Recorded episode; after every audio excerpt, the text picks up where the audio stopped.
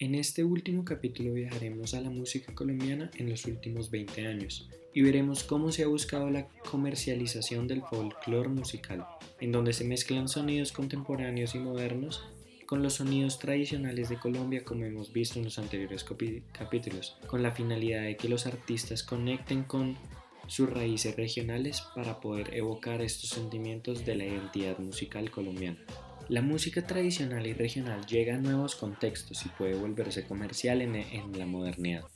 Estas canciones buscan reformar y modernizar la música tradicional colombiana para reafianzar el sentido de identidad y de patria, para nunca perderlo de vista. Para comenzar, Chucky Town es una banda proveniente del Chocó, como dice su nombre, que ha logrado posicionarse actualmente como una de las más representantes del Pacífico colombiano a nivel internacional.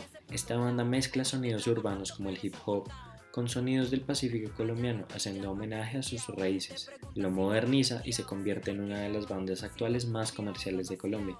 La canción Somos Pacífico puede evidenciar esta mezcla de géneros. Otro grupo que hay que tener en cuenta es Canalón de Timbiquí. Esta es una banda compuesta de 12 músicos de Timbiquí, Cauca, que tiene como objetivo mostrar los sonidos del Pacífico.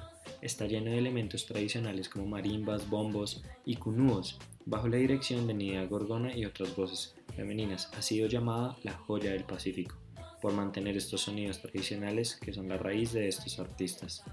Otras bandas que han ganado gran éxito comercial son Puerto Candelaria y Monsieur Periné. El primero es un grupo que durante las últimas décadas ha redefinido la industria musical latinoamericana. Más allá de una fusión, es un recorrido por la cumbia, el rock, el ska, chucuchuco, el jazz, y su propio género cumbia underground, dirigida por un ganador de Grammy colombiano, se distingue por su energía, humor y teatro.